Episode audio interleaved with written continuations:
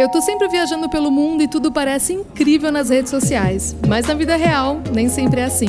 Meu nome é Amanda 90 e esse é meu podcast Por Trás da Selfie. Junto de amigos e especialistas, eu converso com o pé no chão sobre questões que não aparecem numa foto perfeita.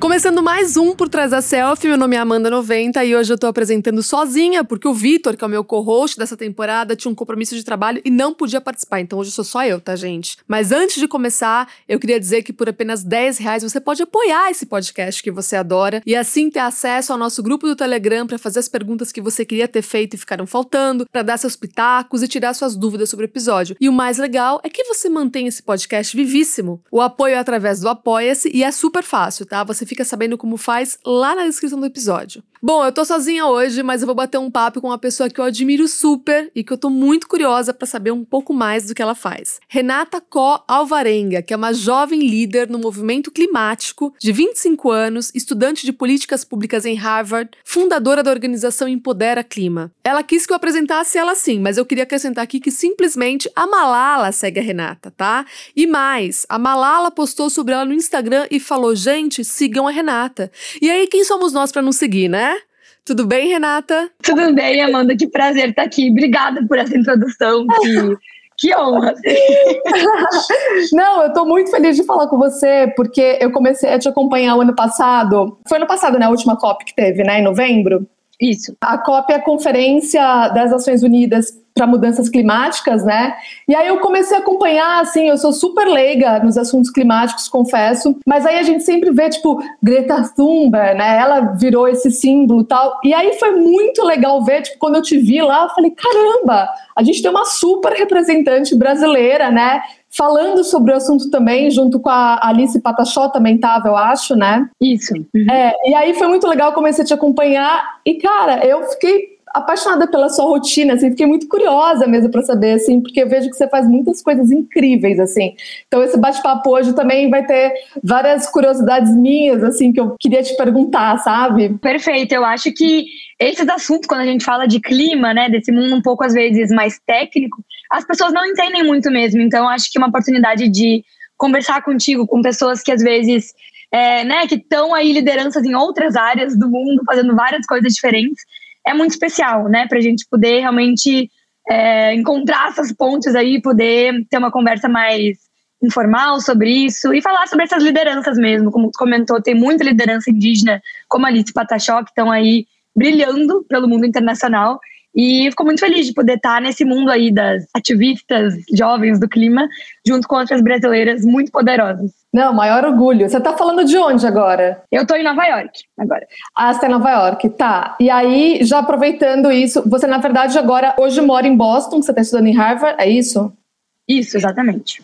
E aí você está passando o summer nos Estados Unidos em Nova York porque você está fazendo um estágio na ONU, é isso? Exatamente. O meu mestrado, ele é dois anos, né? Então aqui, seja na graduação nos Estados Unidos quanto no mestrado, enfim, uhum. tem muito essa cultura de fazer algo durante o verão, né? Um estágio de verão. Uhum. Essa cultura, assim, que não para Sim. nos Estados Unidos. A gente tem estágio até no inverno, se quiser, tem um é. férias de inverno ali, é, meio de dezembro, início de janeiro. Quem quiser, eu fiz aula, dá para fazer aula, dá para fazer viagem de, de estudos, é assim, né? Então, uma coisa atrás da outra.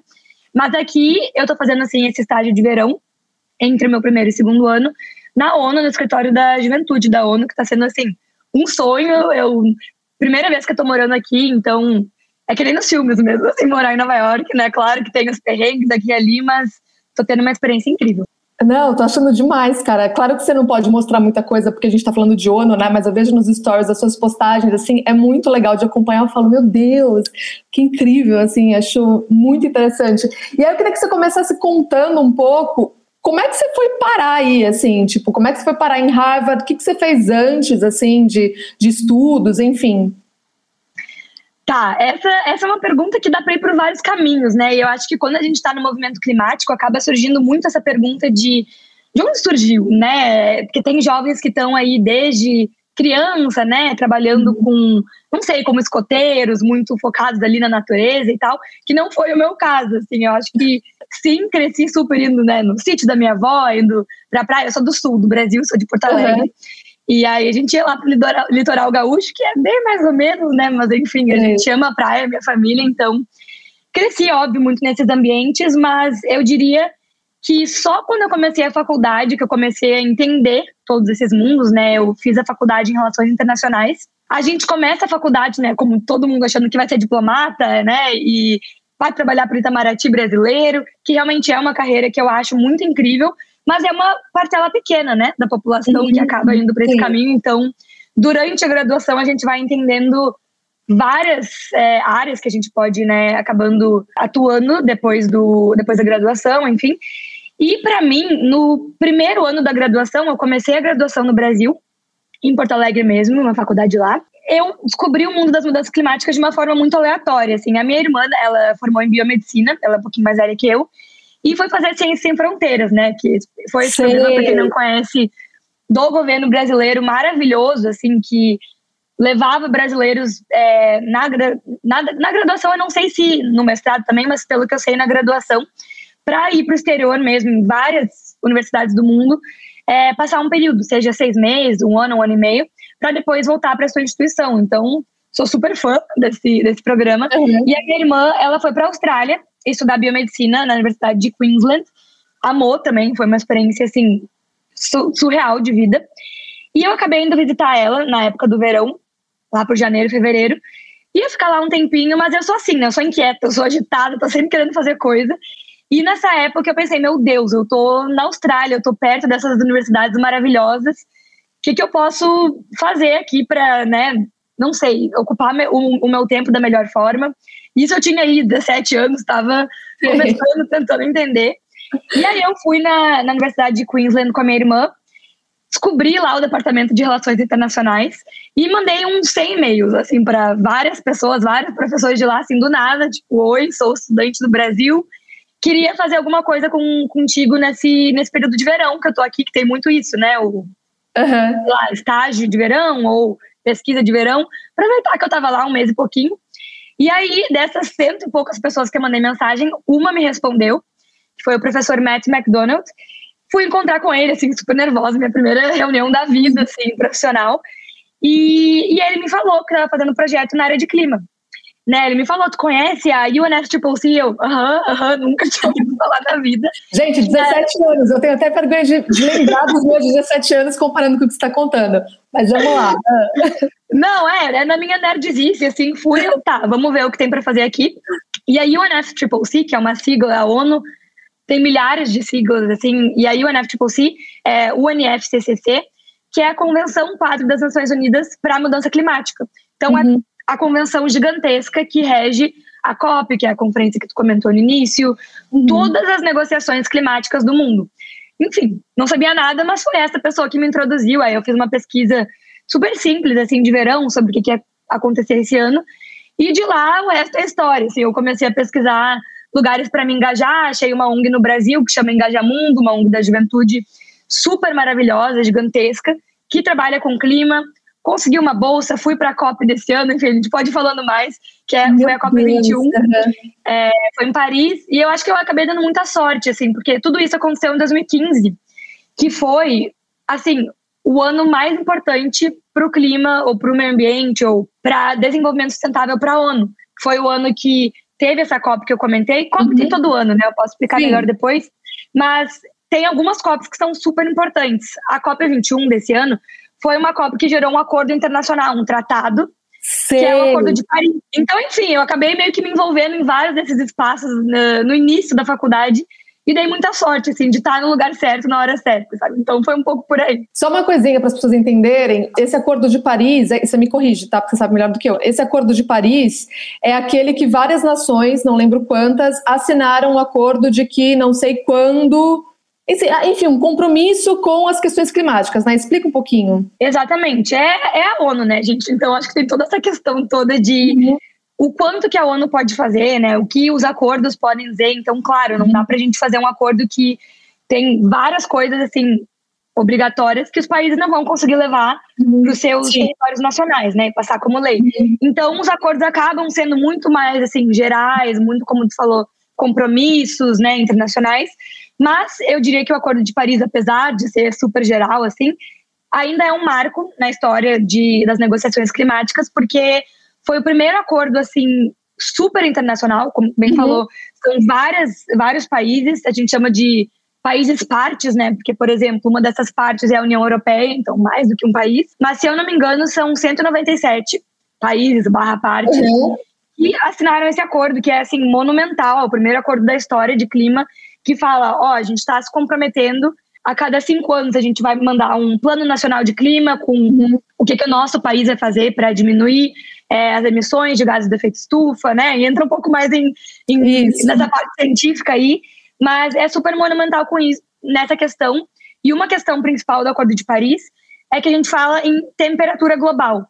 Que, assim, até hoje não entendo muito, acho que trabalhando com clima tem tanta área que dá para trabalhar, uhum, né, na área mais científica, mais de política, mas um dos pontos principais é que todos esses países que assinaram o um acordo se comprometeram a manter a temperatura global em 2 graus Celsius, Isso. temperatura média global, que, que assim parece pouco, né? Ah, 2 graus, mas é a temperatura média do mundo. Com 2 uhum. graus, gente, ou um pouquinho mais do que 2 graus, a gente sabe que ilhas vão desaparecer, né? Porque vai ficar uhum. muito claro, calor, vai ter mais chuva, vai aumentar o nível do mar. Uhum. E aí vão, né, vão ter muitas enchentes, enfim. Então, esse é um grande compromisso de manter até 2 graus Celsius e fazer muitos esforços para manter até um grau e meio. Então, tem vários movimentos que falam do uhum. 1.5, um grau e meio, porque essa diferença aí de meio grau pode ser catastrófica para muitos territórios, né? Então, mais ou menos isso o acordo. Boa. Eu vi que você está fazendo mestrado em Harvard agora, mas você passou em várias universidades, né? Importantíssimas. A Columbia, que é o meu sonho estudar na Columbia. Tô até com um curso assim na manga que eu quero fazer, vamos ver se sai o ano que vem. E na Sciences Po em Paris, né? Isso. E aí para os três, você tinha bolsa de estudos também, né? Para Columbia e para Harvard sim, e curiosamente para Sciences Po que dentre as três é, é mais um assim barato, não dá para ser, é, barata porque é. é um preço absurdo, assim, mas foi a única que eu não consegui bolsa, assim, mas as duas dos Estados Unidos, sim. Então você, então você morava no Brasil, fez a graduação aqui, e aí quando você conseguiu esses mestrados incríveis, aí você escolheu Harvard, acho que eu também optaria por Harvard, Harvard no seu lugar, aí você foi morar nos Estados Unidos, é isso? Isso, na verdade, durante a graduação, no meio de tudo isso que a gente comentou sobre essa inquietude, querer fazer algo mais, eu sabia já sobre isso de estudar fora, né? Eu já tinha pesquisado um pouco. Eu estudei em uma escola é, muito boa, né, no, no, Sul, mas assim, não era escola internacional, não era aquela pan-americana e tal. Então, eu lembro que na época que eu estava pesquisando isso, no terceiro ano do ensino médio, ninguém nem sabia, assim. Eu pedi carta de recomendação para minha professora de matemática, ela escreveu uma linha, assim. porque as pessoas não sabiam muito, assim, né, como que faz é. esse processo. Acho que hoje em dia até com tanta informação na internet, né, acho que facilitou um uhum. pouquinho esse processo de entender os caminhos. Mas eu tinha muito sonho, assim, há muito tempo de querer estudar fora. Eu acabei aplicando na época ali que eu terminei o ensino médio para graduação. Uhum. E eu passei em faculdades muito legais, na verdade. Eu passei na American University, que é a faculdade, é uma faculdade de, uh, de governo, relações internacionais, que fica em Washington, D.C., nos Estados Unidos. Passei na NYU, que é a New York University, né, que também super Incrível. sonho, assim, é, é maravilhosa. Mas, assim, as duas também sem bolsa, e aí, uhum. né, conversei com meus pais, assim, sem chance, não tem como. Para quem não sabe, o preço das faculdades nos Estados Unidos, tanto graduação quanto mestrado, doutorado, enfim, é astronômico, assim, sem bolsa. Tipo quanto? Eles têm separado, né, algum, alguns cursos diferentes. Então, tem um que eles chamam de tuition and fees, que é... Uhum. Tuition é o, o preço do ensino mesmo.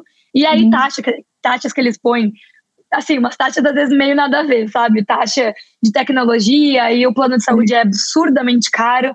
Mas, enfim, essas tuitions and fees acabam indo de 50 a 60 mil dólares por ano. Né? É então, é só essa parte aí sem moradia, sem alimentação, sem passagem, nada. A Harvard Kennedy School, que é onde eu estudo, eles pedem para a gente ou ter bolsas ou comprovar que tem uh, 89 mil dólares por ano para uhum. poder fazer o mestrado, porque eles põem ali também o preço da moradia, né, durante o primeiro ano e tudo mais. Então, mesmo que a gente acabe, sei lá, morando num lugar super pequenininho ou não use o orçamento que eles propõem ali, a gente tem que comprovar que a gente ou tem é. esse dinheiro ou vai pegar esse financiamento para conseguir o visto, né? Porque eles não querem trazer algum estudante que depois vai ter muitas dificuldades financeiras e não vai conseguir prestar atenção na aula, enfim, uhum. Aquela coisa, né? Que eu acho super complicado porque a gente tem uma data ali limite para comprovar. Mas enfim, então é todo um desafio assim vir para os Estados Unidos porque é um preço que é inimaginável, né? Mas quando é, a gente faz a nossa é. conversão mesmo, é, é surreal. E mas enfim, então na graduação teve isso. Eu acabei quando a minha irmã estava né, no Ciência Fronteiras, é, achando uma faculdade assim pequenininha, que é uma escola é, chama Seton Hall University, é uma escola que fica em South Orange, é uma cidade pequena em Nova Jersey, então uhum. meia hora de trem de Nova York. E lá eles têm uma escola de diplomacia e relações internacionais. Que Super legal. pequenininha, mas é assim, eu ficava assim namorando online, vendo, meu Deus, o meu sonho, eu queria muito estar ali perto da ONU, sabe, imaginando isso assim, nessa época aí dos 17 anos. E aí eu passei nessa também e consegui uma bolsa, assim, de 60% por aí. Então, assim, uhum. legal, não ajuda muito, mas ajuda um pouco, sabe? É. E, e aí eu acabei indo por seis meses. Os meus pais falaram, tá, vai, vai os seis meses, tinham guardado um dinheiro, ficar ali como ver como vai ser. Então eu tive essa experiência nos Estados Unidos, que foi assim, maravilhosa, foi assim, um divisor de águas mesmo, de poder ver como é que funciona aqui uma escola de diplomacia mesmo, que é, uhum. É muito mais prática, eu diria. Assim, o ensino no Brasil é muito bom também. Eu acabei, eu vou chegar lá, mas eu acabei voltando para o Brasil depois e eu diria, inclusive, que as aulas no Brasil foram melhores, mais fortes, né, do que as dos Estados Unidos. É, assim, muito mais aprofundadas. Mas o, a questão aqui não é o problema, a questão aqui são as oportunidades, né? A gente está muito perto de tudo, uhum. assim, estando numa faculdade pertinho de, da Sim. ONU que eu lá em Porto Alegre a gente acaba não achando nem estágio nem emprego na área de relações internacionais. Uhum. Né? Então, então foi um divisor de águas. Era para eu ficar seis meses. Eu tive uma experiência assim surreal de, de incrível e eu acabei conseguindo uma bolsa emergencial e fiquei dois anos. Então, Nossa, tive essa experiência. Foi foi uma loucura, assim, foi maravilhoso ao mesmo tempo um tempo né, muito incerto, que cada seis meses eu ia atrás de bolsa, consegui da própria faculdade mesmo, consegui notas boas tudo mais. E fiquei dois anos, depois de dois anos não deu mais, acabou que, tá, não tem como. Voltei para o Brasil, aí eu formei no Brasil. Então eu tive sim, só para dizer, essa experiência que eu acho que é legal mencionar, porque as pessoas às vezes falam, nossa, eu queria fazer né, esse mestrado no exterior, não falo inglês, não sei nem por, por onde começar, então acho que é importante falar que eu já tive essa ajuda, né? Que como eu conhecia um Sim. pouquinho dos processos na graduação, pude aprender muito mais do inglês na graduação, numa época ali super intensa. É, eu já cheguei ali com um pezinho um pouco mais na frente, que eu acho que é legal mencionar, né? Sim, sim. E assim, você falou de oportunidades e tal, né? E a, a, aproveitando, eu vi que, cara, você viajou pra caramba nesses últimos tempos. Aí eu vi você em Porto Rico, vi você na Colômbia, cara, toda hora você tá num lugar, Londres e tal. E tudo meio a estudo, a trabalho, né? Tipo, várias coisas acontecendo. E aí, você mencionou oportunidade, eu lembrei disso. É, da onde vêm essas oportunidades de você viajar para esses lugares? Assim, são, são coisas que a universidade traz para você? São coisas que eventos que você já tem contato com pessoas que, enfim, te convidam ou que querem te levar para lá? Como é que é? Bem curiosa mesmo. Não, essa pergunta é super legal. Muita gente me pergunta, porque realmente, uhum. assim, hoje em dia, é, eu nem eu acredito, assim, eu tenho me beliscar às vezes, que é, é. eu consigo ir para tanto lugar legal e de graça, muitas vezes, que eles pagam sim, tudo. Sim, é, E ter essa experiência, assim, é um privilégio inimaginável. Então, muita gente uhum. me pergunta mesmo e eu fico super feliz em contar mais, assim, porque, porque é isso, assim, é, é muito bom poder ter essas experiências, essas trocas em vários, várias conferências. E, bom, para mim, começou quando eu já tinha voltado para o Brasil, eu fiquei de 2015 a 2017 nos Estados Unidos, e lá, né, o, aqui no caso, que agora eu tô aqui, é. É, o, o ano letivo ele vai de agosto, setembro até maio, né? Porque uhum. o, o, o, verão é agora julho, junho, julho, e o inverno é em dezembro. Então, é, eu voltei dos Estados Unidos lá por maio de 2017, transferi para uma faculdade é, em Porto Alegre mesmo, a Unicinos, e de lá eu tava muito nessa fase meio, tá, voltei chateada, sabe? Porque eu lutei tanto para estar tá lá, foi cada seis meses era mandando milhares de e-mails para todo tipo de financiador para tentar ficar lá. E lá, né, a partir desse, dessa época, eu já tinha muito amigo, já tinha vários projetos e coisa, tive que voltar. Então, quando eu voltei para Porto Alegre, eu meio que senti, e agora? Né, o que eu faço? E aí que eu fui atrás dessas oportunidades. Eh, eu botava no Google, gente, assim, aquela coisa fully funded, que em inglês, né, oportunidades é, totalmente pagas, né, uhum, de uhum. conferências, eventos e ficava procurando, assim, tem, tem vários sites, assim, oportunidades.com, é, Youth Opportunities, que a gente vai procurando e vendo o que, que faz sentido, porque eu realmente eu tinha muita vontade de crescer nessa minha área de clima, eu tinha tido algumas oportunidades legais, mas eu não sentia que eu estava ainda dentro, sabe? Desse uhum, mundo aí do movimento climático. E é, quando a gente é muito jovem, a gente também não tem paciência. Não, não. Quer fazer tudo, né, de uma vez só. E aí eu voltei e eu estava procurando, procurando, até que lá por, acho que uh, novembro ali daquele ano, de 2017, eu achei uma oportunidade de uma conferência de desenvolvimento sustentável na China em Pequim. Uhum. E eu, meu Deus, assim, eu, tava, eu lembro que eu estava na faculdade, assim, no período livre. E aí me apliquei, falei, nessa época eu já falava muito sobre gênero e clima, que depois a gente conversa mais, né, de direitos Sim. humanos, mudança climática. E aí fiz minha application ali, como quem não quer nada, e passei. E é uma oportunidade que levava jovens de vários países para ir para essa conferência em Pequim, tudo pago. E era, acho que o tema daquele ano era meio ambiente. Então, dentro de desenvolvimento sustentável, era meio ambiente. E foi a primeira, assim, então foi o, o início de tudo que eu nem acreditei que era verdade. Fui até Pequim do nada, em dezembro. Nossa. Foi a época do meu aniversário, inclusive meu aniversário é 9 de dezembro. E eu tava fazendo, fiz 21 anos lá na China, assim, sozinha, numa conferência. E, e ali dali começou, sabe? Porque aí a gente conhece mais pessoas e tal, e vai achando oportunidades. Então eu lembro que logo depois abriu uma call para application, que eles chamam, né? Então, abriu uma oportunidade ali para aplicar, para apresentar artigos em uma conferência de conferência internacional de finanças climáticas. Então, fala uhum. sobre fundos de clima, né? Quem vai pagar tudo isso que a gente está falando para é mitigar a mudança climática? Então, abriu essa oportunidade aí para fazer um artigo. E eu tenho uma professora que é super minha mentora, a Catherine, da época dos Estados Unidos, trabalha com clima também. Mandei mensagem para ela, falei, vamos fazer um artigo, né? Vamos ver o que a gente faz sobre nessa área de gênero aí com finanças climáticas. E para mandar para essa conferência era só um, o resuminho que tinha que mandar uhum. do artigo. Uhum. A gente não tinha artigo nenhum, a gente só fez resuminho. Mandei. E aí fui para essa conferência que foi em Bangladesh, em Dhaka, também tudo pago. E isso foi no início de fevereiro. Então foi tudo começando, sabe? É. Aí depois começou várias outras e tal. Então acho que até hoje é, muitas é o que acho, vou aplicando, mas também, como já são aí sete anos nesse mundo de né, movimento da juventude de clima, acaba que eu tenho essa grande privilégio que muitas oportunidades vêm até mim. Então, uhum. essa do Reino Unido que eu fui foi uma conferência super de alto nível sobre educação climática. Uhum. Assim, surreal, assim, com ministros de educação de vários lugares do mundo. E eles queriam uma presença jovem lá para falar também do nosso movimento, desse lado também. E aí eu fui por uma cidade pequenininha do Reino Unido, que é onde fica essa conferência, na Inglaterra. É, aí na Colômbia também, foi durante o Spring Break do, de Harvard. Uhum. Deu muito certo, assim, a sorte que me chamaram era uma conferência de empoderamento da mulher é, uhum. em Bogotá. Me chamaram para ir conferência de um dia e falaram: e a gente quer levar os palestrantes para viajar uma semana pela Colômbia. Eu, eu vi que você foi para Cartagena, surreal. Não, não, isso tudo foi pago, assim, chiquérrimo, porque era só os palestrantes super de alto nível, assim, Sim. né, CEO de empresa e tal, e eu lá no meio, perdida.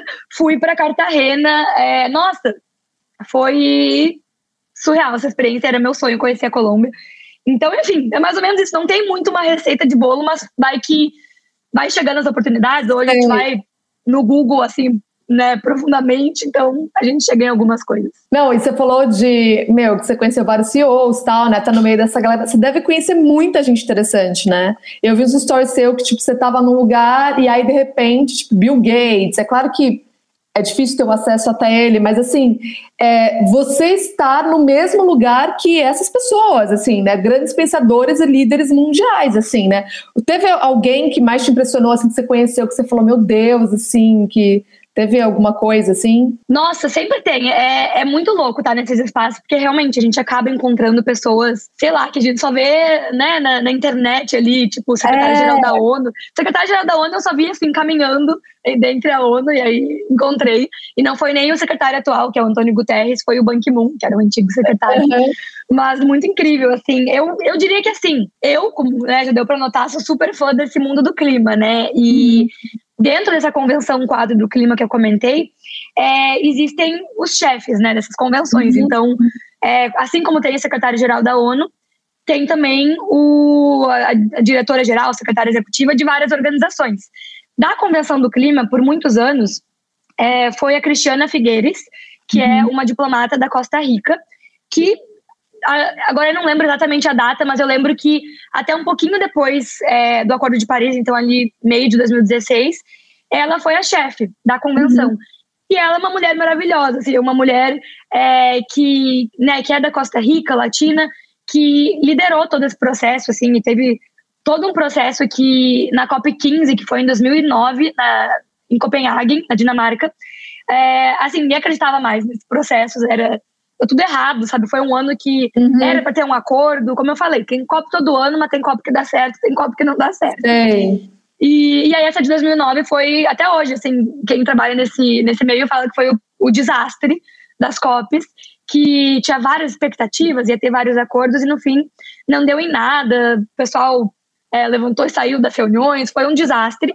E a Cristiana, eu não sei se ela entrou nessa época ou logo depois, algo, algo assim, e ela teve esse, essa responsabilidade gigantesca de mudar o uhum. pensamento das pessoas, né, a visão das pessoas uhum. sobre as negociações de clima, que estava todo mundo super Legal. desacreditado. Uhum. E em poucos anos ali, até a COP21, então de 2009 até 2015, ela transformou tudo isso para a gente chegar nesse momento de assinar um acordo uhum. super ambicioso, global, para a uhum. gente né, lidar com as mudanças climáticas. Então, nesse mundo do clima, ela é vista como a rainha desse, desse movimento e ela fala muito sobre é, otimismo, sobre ter uma visão positiva sobre tudo isso, né, e ver o copo mais cheio do que o copo mais, né, mais vazio.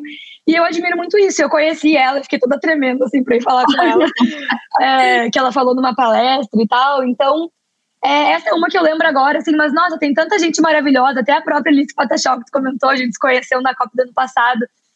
As lideranças indígenas, para mim, para quem trabalha com mulheres e clima, uhum. não tem maiores heroínas né, do, do, da natureza, do planeta, do que as mulheres indígenas, né? Então, sempre que eu consigo conhecer alguma e, e entender um pouco das suas histórias, já conheci a Sônia Guajajara também, que é, Sei. né, que, que é uma liderança maravilhosa indígena no Brasil também. Para mim, são as, as mais incríveis, assim, essas mulheres que estão liderando por aí. Demais. E assim, falando da COP ainda, eu vi que a última pô, saiu na época em vários jornais, vários lugares, que, é, que a presença foi de mais ou menos 130 presidentes e primeiros, primeiros ministros, né? E, tinha, e 10 apenas entre eles eram mulheres. E aí saiu um uhum. monte de reportagem na época falando que, cara, eram homens brancos de meia idade liderando um assunto que é, afeta mais as mulheres no fim das contas. O clima, quero até que você explique isso depois. Então, assim, parecia que eram as pessoas erradas ali fazendo a discussão e, e, e debatendo mudanças, né? Você acha, que, você acha que isso tem uma solução? Digo assim, tem como mudar quem lidera essa discussão? É difícil, porque eu acho que também, quando a gente vê exatamente isso, esse panorama de que as lideranças é, né, nacionais, mundiais, que estão indo para essas conferências, como a Conferência da ONU para o Clima, são, né, na, em sua maior parte, homens, e muitos homens brancos, muitas, muitas pessoas que estão ali no topo da pirâmide do, do privilégio, né? É, é, difícil, às vezes, a gente mudar isso, porque são os representantes dos países, né? Então, se a gente fala até em Brasil, Exato, a gente é. vê que, que os diplomatas que vão para esses espaços muitas vezes são homens brancos, a gente vê uhum. muitas pessoas negras que estão nesses espaços, né, de uhum. diplomacia uhum. que são extremamente elitistas, a gente vê poucas mulheres também. Então, para a gente mudar esse cenário global, a gente tem que mudar o nacional também para que isso seja replicado e refletido a nível internacional. Claro que tem as lideranças internacionais, eu mencionei a Cristiana Figueiredo, que é essa líder feminina que está fazendo todo esse trabalho a nível global, uhum. mas, por exemplo, o secretário-geral da ONU é homem e, e, na sua história aí de 70 e poucos anos não existiu nunca uma secretária-geral mulher dentro da ONU. Caramba! Entende? Então, eu acho que dá para mudar sim, a gente precisa mudar, a gente entende hoje em dia que quanto mais lideranças diversas a gente tiver, então, quanto mais mulheres a gente tiver nas mesas de negociação, quanto mais indígenas a gente tiver, pessoas negras, jovens, né, pessoas que muitas vezes são marginalizadas ou são mais afetadas pelo clima, quanto mais a gente tiver essas pessoas ali debatendo na mesa de decisão com né, as grandes lideranças, melhor vão ser as soluções. Né? É comprovado isso, que vão ser decisões melhores, acordos sim, mais inclusivos, sim. entende? Então, a gente sabe que a gente precisa, mas eu acho que é um esforço global que a gente precisa, né? Então, desde aquele movimento ali de vote mulheres a nível nacional, até a gente chegar no nível ONU global. É, e é um movimento também, principalmente a gente agora em ano de eleição aqui no Brasil, também de nós individualmente. Tem várias eleições já que na hora de escolher em quem eu vou votar, eu procuro muito mulheres, assim, porque primeiro que é difícil você ver mulheres em destaque na política, né? Mas assim, eu faço esse trabalho de pesquisar, pô, quem são as mulheres, quem são as mulheres que estão atrás dos meus valores, assim, de educação e de empoderamento e de diversidade. Eu sempre faço essa pesquisa, assim, então, acho que a gente, como indivíduo, na hora da eleição, também pode fazer esse trabalho de, de pensar na mudança lá na frente, né? Porque, cara, é muito incrível, assim, como as lideranças mundiais, elas impactam em tudo, inclusive no clima, né, nessas uhum. discussões do clima, né? E aí eu queria que você aproveitasse e explicasse para gente teu Empodera Clima que você criou, queria que você contasse o que é o Empodera Clima e também explicasse um pouquinho por que, que as mulheres são as mais afetadas nessas questões climáticas. Perfeito. Eu acho que vou começar pela segunda pergunta de mulheres e clima, ah. porque são tantos anos trabalhando com isso que às vezes a gente esquece que não é uma coisa disseminada, né? Uhum. Eu, inclusive, fui falar com um colega meu de Harvard é, sobre gênero clima e ele ficou, mas o que, que, tem a ver isso aí? Como assim? Né? Então, assim, dos espaços mais é, né, simples do dia a dia, é, por exemplo, dentro da minha família, que o pessoal também não entendia até o falar o dia inteiro sobre isso agora, até os espaços mais elitistas, como Harvard. Uhum. Não é algo que a gente tem disseminado né, é, na mídia, enfim, nas, nos, nesses espaços de conhecimento.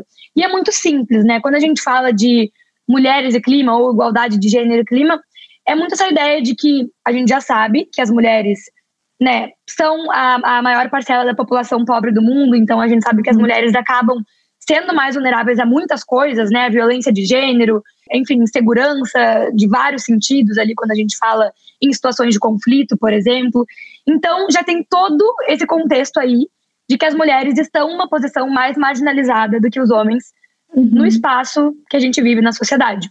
Quando a gente põe clima dentro de tudo isso, então, um grande desastre ambiental que acontece, uma grande uhum. seca em uma cidade, isso vai afetar mais as mulheres, né? Então, por exemplo, é, em muitos países, ou né, em muitos, muitas comunidades onde, onde existe secas recorrentes, são as uhum. mulheres que são responsáveis por buscar água para a família, quando tem seca. Então, a gente vê aquelas fotos, né, por exemplo, na Índia, em Bangladesh, das mulheres com aqueles baldes, né, em cima da cabeça, uhum. é, muitas vezes com as suas filhas, caminhando assim, quilômetros e quilômetros e quilômetros no calor, para ir buscar água para as famílias, né? É o papel das mulheres nessa sociedade. Isso. Cuidando né? da família, uhum, de casa. Exatamente. Cuidar da família. Então entra aí toda essa questão uhum. do patriarcado. Qual que é o papel da mulher da família uhum. na sociedade, né, vamos dizer assim, tradicional, patriarcal. É, então a gente vê isso. O que, que acontece? Quando as mulheres estão ali, elas não estão trabalhando, então tem ali menos é, possibilidade de, de autonomia, independência para uhum. criar sua própria carreira. Quando são meninas, jovens, elas não estão na escola, elas faltam à escola para ir fazer esse tipo de atividade. Então tem toda um, um, uma gama aí de, de elementos né, que são uhum. impactados pela mudança climática. É, existe também é, violência de gênero, né, violência sexual que acontece quando essas mulheres estão caminhando em, em, em, lugares muito muito complicados, né? Então tem várias questões nesse pequeno exemplo aí. E aí tem uhum. várias outras questões aí também de enchente, que a mulher vai ter que ficar em casa para cuidar do filho ou da filha, enquanto o marido vai ali falar com, não sei, com a liderança local, sabe? Existem esses papéis sim, sim, definidos sim. e acaba que as mulheres são mais afetadas, né? Uhum. E, e, aí a gente pode falar também de pobreza menstrual, por exemplo, quando falta água, né? Falta de saneamento básico e água. são as mulheres que vão, vão, as meninas que vão deixar de ir à escola porque elas não têm o que fazer em um momento dessa, é, da sua menstruação, por exemplo, porque uhum. elas não uhum. têm água. Então, e a água também, a falta de água também tem a ver com a mudança climática, então tá tudo meio que relacionado, sabe? Uhum. Questão de. E, esse é o lado da vulnerabilidade, né? Mas eu gosto sempre de falar desse assunto pelo lado também do empoderamento e da liderança, porque tá, as mulheres são mais afetadas, principalmente mulheres negras que estão em favelas, periferias, mulheres indígenas que estão ali na linha de frente, né, nas florestas, uhum. é, mas também são as mulheres que devem e deveriam estar nesses espaços de liderança. Né? Porque uhum. imagina, são pessoas que estão vivendo essa realidade todos os dias, por isso que quando eu falo de mulheres indígenas, para mim, são as grandes heroínas, porque estão ali vivendo isso, elas entendem é. da sua terra, entendem do seu ambiente, das suas comunidades. Como é que elas não vão estar tá tomando as decisões? Como é que são homens brancos ali de, de espaços extremamente privilegiados que, sim, também sentem as mudanças climáticas, todo mundo sente as mudanças climáticas uhum. e cada vez mais, infelizmente, uhum, vão sim. sentir os efeitos, mas existem níveis, né? É aquela, uh, é aquela dicotomia, assim, de, né, tem as enchentes, mas quem tá ali no, na, na parte de cima da cobertura do prédio vai sentir menos de alguém que tá ali, né, na frente do, do uhum. da vulnerabilidade. Então, é mais ou menos isso. É, eu comecei nesse mundo do, do clima a estudar mais sobre isso, a descobrir sobre isso. E quando eu fui para a COP21, que eu comentei que eu tinha lá os meus 18 anos, primeira conferência internacional, na época eu consegui, sempre indo atrás, né, de jeitos para participar, eu consegui a credencial para ir na COP, que tem todo esse processo, né, não é só ir, ser na sua cidade e participar, tem que conseguir uma credencial. Consegui pela ONG da juventude que eu fazia parte e consegui financiamento da Embaixada da França no Brasil na época, uhum. é, como jovem repórter. Eu fui, então, eu fiz as redes sociais deles. É, fui atrás, assim, mandei vários e-mails até achar eles. E, enfim, aí fui pra COP. E a gente podia. A COP, assim, para quem né, não ouve falar, não conhece, que eu acho que é a maioria da população, né? Um espaço super, super nichado ali, mas a Conferência do Clima tem uma gama de debates de negociação. Então a gente pode falar de finanças climáticas, como eu já falei, uhum mitigação, como é que a gente para as mudanças climáticas, adaptação, como é que a gente se adapta às mudanças climáticas já que está acontecendo. Tem a questão de educação climática. Uhum. Enfim, a gente estava se dividindo ali entre o grupo da juventude, quem vai acompanhar cada negociação, né, fazer ali as notas e tal. E aí, uma colega minha que estava indo lá também falou: vamos acompanhar a negociação de direitos humanos e de gênero. E eu, já feminista, acompanhando um pouco sobre esse movimento, eu falei: tá, não sei nem o que é isso, mas vamos ali participar e a gente na época a gente conseguia, a gente chama acesso credencial do governo brasileiro, então a gente conseguia sentar ali no chão das negociações e acompanhar uhum. os diplomatas. É, para quem já fez simulação da ONU, que eu fiz muito na vida, é a mesma coisa. Assim, tem as plaquinhas, né, com os nomes de cada Sim. país, uhum. né, numa mesa redonda, assim, e aí cada um levanta a placa e fala a sua posição. Então é exatamente que nem uma simulação, assim. Uhum, e, enfim, e nesse espaço é, foi muito louco, assim, porque eu sentei assim, por sorte, nessa mesa de negociação sobre gênero, lá em 2015, na época do Acordo de Paris. Então, uhum. nessa época aí, eles estavam formulando o acordo, né? A COP uhum. são duas semanas, então eles ficam lá finalizando ali o que tem que finalizar, para no final da COP anunciar, né? E fazer todo aquele, aquele uhum. grande lançamento. E aí, eu tava sentada lá, eu tô contando isso que vai chegar de como eu queria empoderar a clima. Sim, sim, sim. é, vai, vai na história, né? Mas eu tava sentada lá, e eu vi que eles tinham botado um parágrafo, assim, dentro do acordo, que era lindo, assim, falando sobre empoderamento da mulher, justiça climática, é, né, igualdade de gênero e tal. Ia ficar dentro do acordo. E isso parece pequeno, né, para quem não tá nesse mundo aí da, da uhum. ONU, mas é monumental, porque esse acordo vai ser o que rege tudo que vai vir para os outros, é, ou seja, para que os países a nível nacional vão implementar. Então, uhum. o que está ali dentro, as palavras, assim, e, e assim, as palavras, elas são importantíssimas. Eu lembro que na época o Obama, o governo dos Estados Unidos, assim, a delegação dos Estados Unidos, ficou assim, um, dois dias é, implicando porque queria mudar, acho que era de should em inglês, que é deveria, Sim. para shall, né? Ah. Para deve. Então, assim, é. pequenas palavras mudam o que um país vai aprovar ou não. Dentro desse espaço de negociação é assim, milimetricamente por palavras, fica tudo em colchetes até ser aprovado. Uhum, assim, então, uhum, uhum. vai deletando, vai botando palavra e tal. E aí eu tava nessa negociação e eu vi, fui acompanhando ao longo de alguns dias, esse pessoal aí, esses diplomatas, debatendo e falando: não, a gente não pode botar gênero dentro do acordo, é muito sensível. E assim, não é. Às vezes a gente pensa que é só alguns países específicos que são contra uhum. isso. Não, países europeus, assim, que falaram: não, meu governo não vai aprovar isso, não quero que isso esteja no acordo. E isso foi movendo, movendo, movendo, até que saiu ali da parte do acordo principal e foi para a parte do que a gente chama de preâmbulo, que é basicamente hum. aquela parte assim, bonitinha, sabe? É, reconhecemos a importância de, de dar, né, da importância da igualdade de gênero, mas quando a gente vai levar um acordo desse para nível Congresso, não interessa, sabe? É. Não está na parte de medidas que a gente vai fazer. Uhum. Por que, que você acha que eles não queriam incluir as mulheres? Eu acho que para muitos países, né, inclusive o Brasil atualmente, na verdade, existe é, essa, sensi essa, essa, parte sensível, assim, de ai meu Deus, se a gente falar de igualdade de gênero, muitas pessoas não vão apoiar. É triste. É triste, é, né? É. O preconceito contra o feminismo, o preconceito contra o discurso da igualdade de gênero, sei, sei. Exatamente. Então, né, a gente fala muito no mundo das relações internacionais de política externa feminista, então política externa que inclui as mulheres. Então, uhum. é isso, parece óbvio, né? Que óbvio é. que não vão querer incluir as mulheres. É. Mas não é, não é. Tanto que se a gente for falar de outros fatores aqui depois, como raça, não uhum. existe no Acordo de Paris, não existe em quase nada, assim, desses acordos internacionais.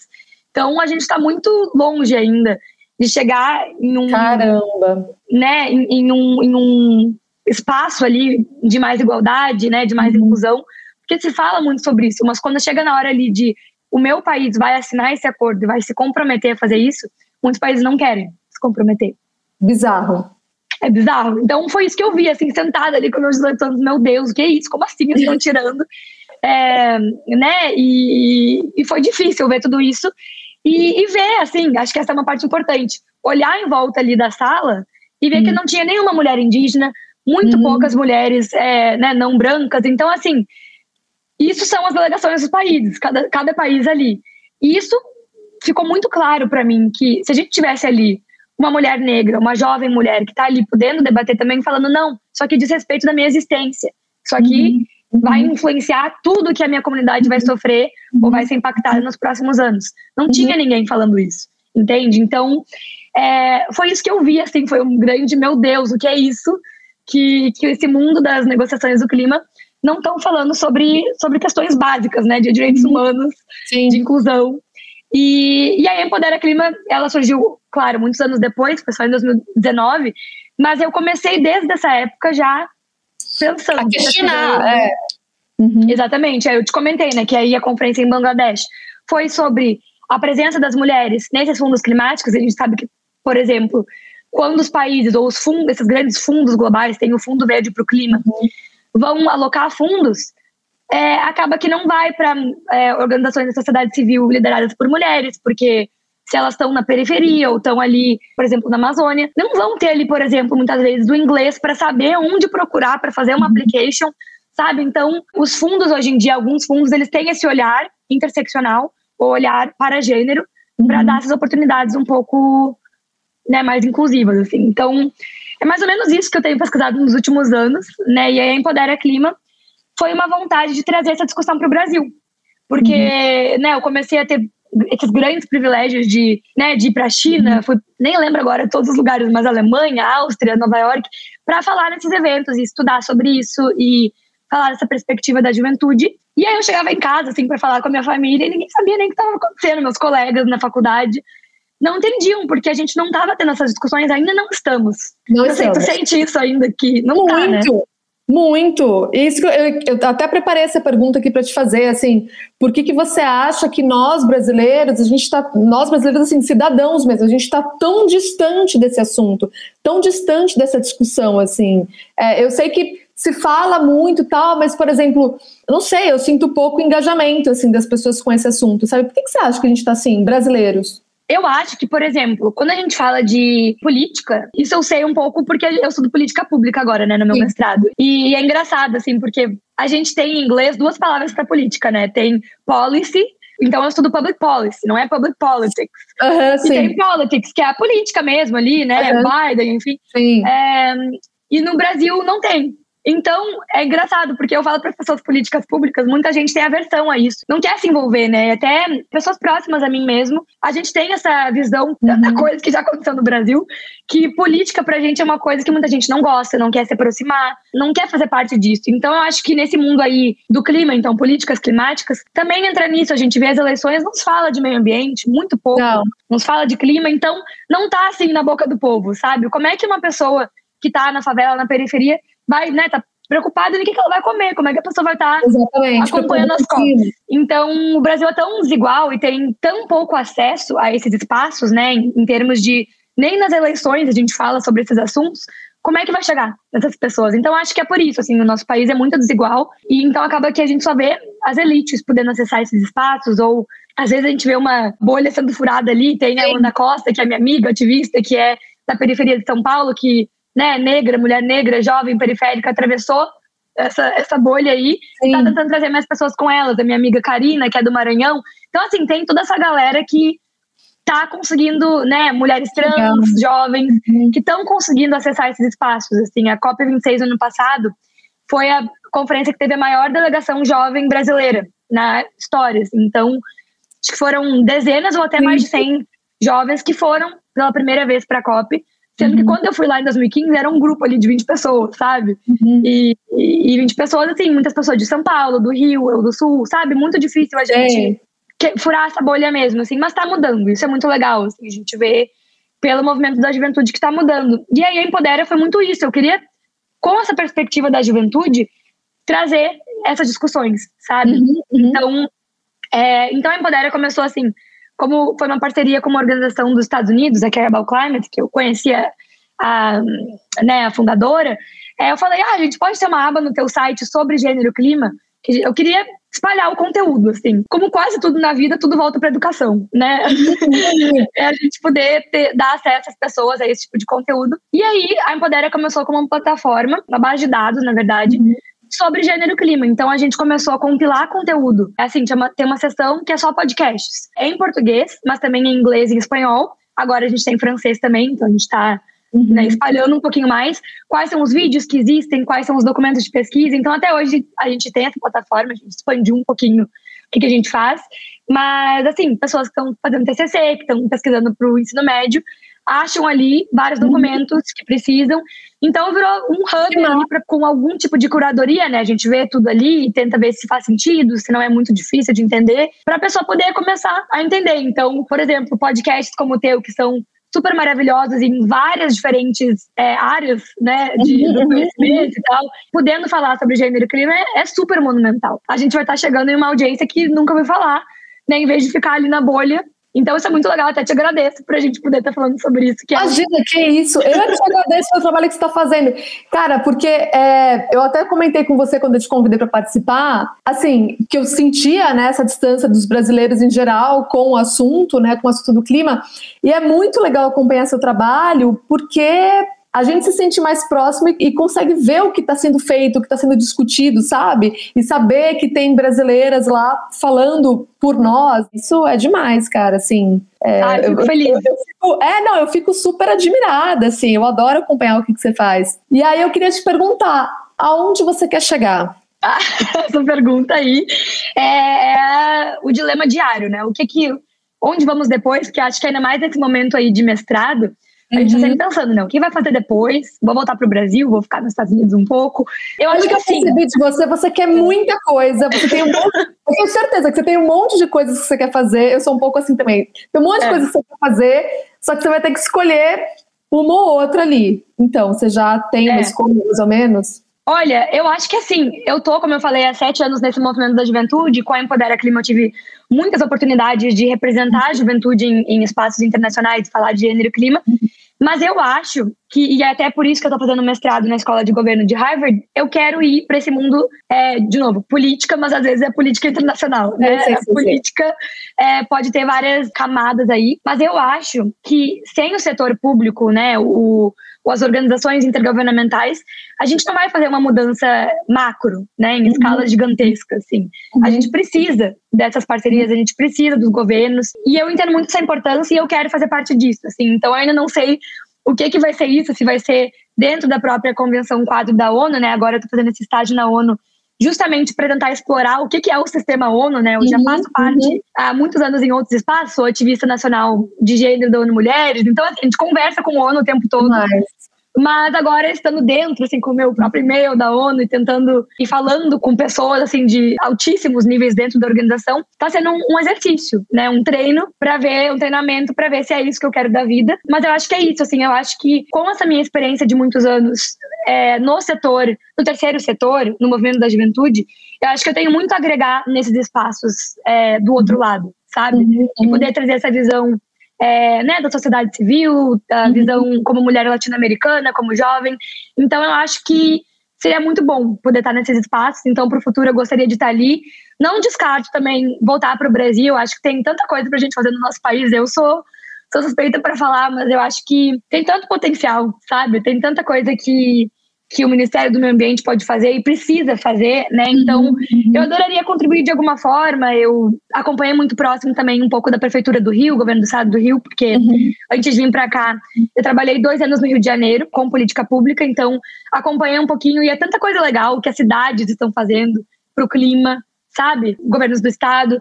Então, é, é como eu te falei, é tanta coisa assim, que, que eu quero chegar, mas acho que no fundo, no fundo, ou assim, como objetivo máximo é estar em um espaço de tomada de decisão assim a alto nível nessa área de clima, sabe? Porque acho que a questão climática não vai sumir, né? Tá cada não. vez mais mais é, evidente que a gente não tem tempo, né, para uhum. reverter todo o estrago que foi feito em relação à mudança climática. E eu acho que então, como carreira, é o lugar certo para estar, sabe? Para quem trabalha com isso ou é do mundo das relações internacionais, porque tem muito para a gente fazer, né? tem muito trabalho. E quando é que termina seu mestrado? Termina em maio do ano que vem, então tenho mais um ano pela frente. Ih, tem mais um ano para acontecer muita coisa ainda para você. tem muita coisa, né? E é, e é louco, porque é esse espaço de oportunidades infinitas, né? No espaço de Harvard ali, é surreal. Todo dia são ofertas para ouvir o, o ex-presidente da Colômbia tá ali para falar com a aula, né? E aí algum oficial gigante ali alto da ONU tá ali também. Então, é muito difícil, né? A gente alocar nossas prioridades. Eu ainda continuo como diretora da Empodera Clima e hoje em dia a gente saiu só da base de dados e a gente faz advocacy, né? Que é esse mundo de uhum. ir para as conferências, a gente faz reuniões bilaterais com prefeituras, com uhum. outras organizações, apoia campanhas. Agora tem, tem uma campanha que é a Amazônia de Pé, que é muito maravilhosa, sobre um projeto de lei em relação a isso e como a gente, né? Vai proteger a Amazônia, né? Que sendo brasileira não dá para a gente não pensar nisso. Então, continua ali, né, com um pezinho ali com o meu time é, da Empodera, que é maravilhoso, com outro estudante de política pública tentando aprender, né, e fazer as aulas ali, me tornar uma profissional de políticas públicas é, capacitada e tentando aproveitar todas as oportunidades, né, que nem sempre é fácil, assim, mas a gente vai navegando. Máximo. Eu saio até desse papo um pouco mais esperançosa. Ontem também, por coincidência, estava ouvindo um, uma entrevista com o Jamil Chad. Você já ouviu falar dele? É um jornalista, pô, ele cobre guerras, um monte de coisa. E ele estava contando que ele mora na Suíça, ele tem dois filhos, dois filhos pequenos, crianças. E aí diz que os filhos são fascinados, assim, pelo Egito e pirâmides e a história do Egito antigo tal. E aí a escola, eles estavam bravos, as crianças, porque a escola avisou que ia diminuir a carga horária das aulas sobre o Egito. E as crianças estavam chateadas e, e ele falou: ah, vou perguntar né, para os professores, para os coordenadores.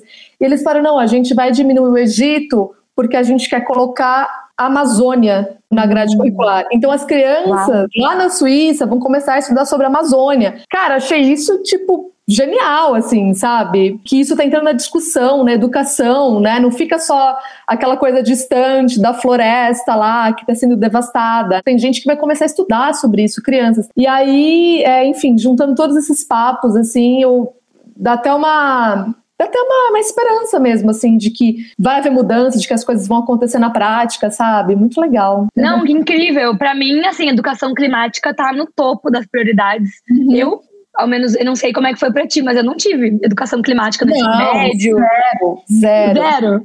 Né? Exatamente. Então, assim. Eu lembro que eu era criança, pô, acho que você nem era nascida ainda. E teve uma tal, que eu não sei até agora, né? Eu era criança, a gente.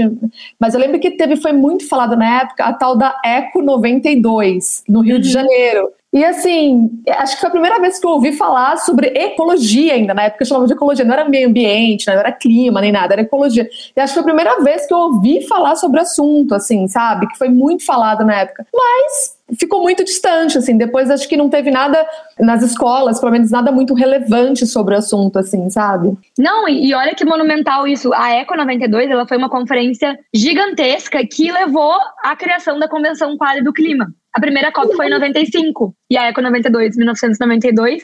Então, assim, é super importante e foi no Rio de Janeiro, foi no Brasil. É, exato. E a gente não ouve falar, eu também não acredito. Exato, exato. Depois eu falei, cara, nunca mais, assim, eu vi nada no Brasil com relação a isso, grandioso, assim, na época foi tão falado, pô, passou, sabe? É. É, depois lá em 2012 teve a Rio Mais 20 e eu, em 2012, estava no ensino médio, nem ouvi falar da Rio Mais 20 direito, assim. Então, Sim, foi né, os mais 20 anos depois.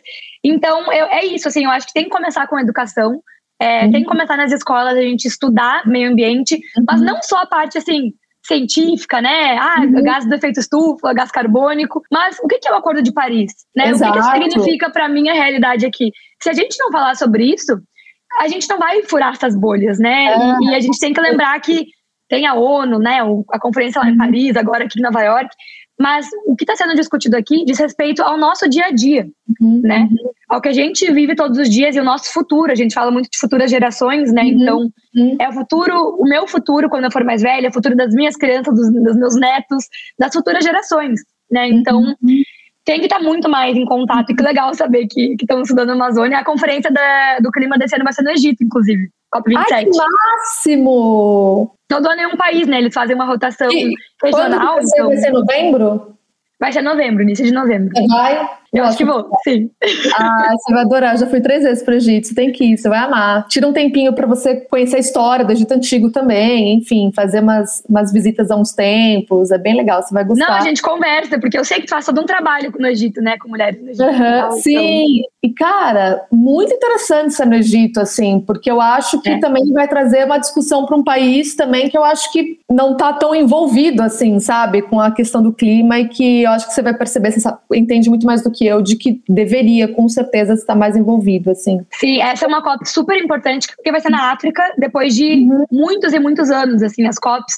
A grande crítica é que, ó, ano passado foi no Reino Unido, né, no ano retrasado, a COP25, ela foi uh, presidida pelo Chile, mas o Chile uhum. na época estava com vários problemas, teve aqueles protestos, bem na época, Sim. e aí foi para Madrid, então foi na Espanha, uhum. né, depois, antes foi na Polônia, foi na Alemanha, França, então assim, é sempre na Europa. Como é que os jovens latino-americanos brasileiros vão chegar lá com o preço da passagem agora? Exato. Vacinação, que muita gente não tinha ainda na época da Copa do ano passado, né? Tem toda desigualdade em relação a isso. Uhum. Visto, jovens africanos também, muita gente não consegue visto.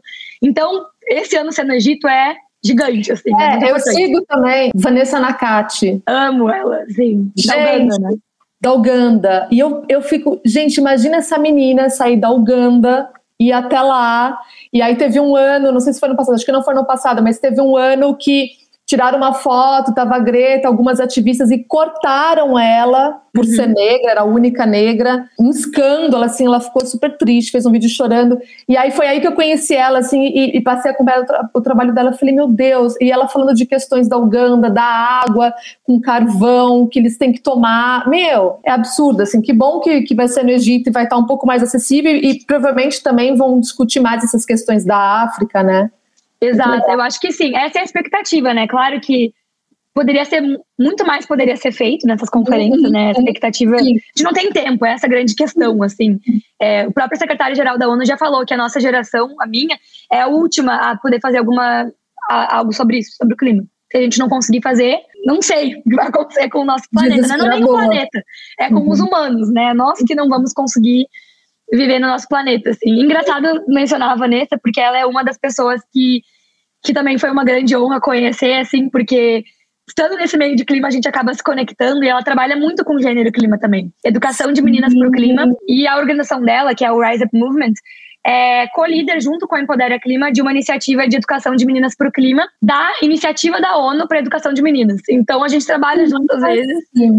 E ela é muito poderosa, assim, uma grande é, potência no mundo do ativismo climático, assim. E é o que a gente começou falando, né? Que a gente vê a Greta por aí e outras. E a grande crítica do nosso lado, como a gente diz, né, sul global, os ativistas uhum, uhum, né, do mundo mais em, em, desenvolvimento, é que falta essas vozes, né? Então é muito bom ver a Greta agora muito do lado da, da Vanessa né, e, e, de outras ativistas da África, da América Latina, uhum. porque aí traz, como tu falou, esses assuntos que são mais urgentes nesses países que né, estão sofrendo em primeira mão as mudanças climáticas.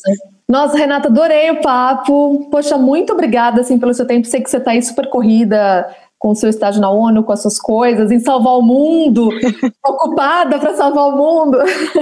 É, adorei, viu? Bater um papo com você, super inspirador. Eu vou deixar na descrição aqui desse episódio é, as suas redes sociais, né? A sua e a do Empodera Clima, para as pessoas poderem te seguir. Também vou deixar das meninas que a gente mencionou aqui, né? Da Vanessa e outras, porque é legal também as pessoas irem acompanhando o trabalho de todo mundo. E, poxa, obrigada, viu? Obrigada pelo obrigada. seu trabalho também. obrigada, mano. Nossa, eu fico muito feliz. É bom também falar um português, que aqui a gente fica o dia inteiro. e, e poder compartilhar, porque é até esse motivo que eu comecei a postar mais no Instagram.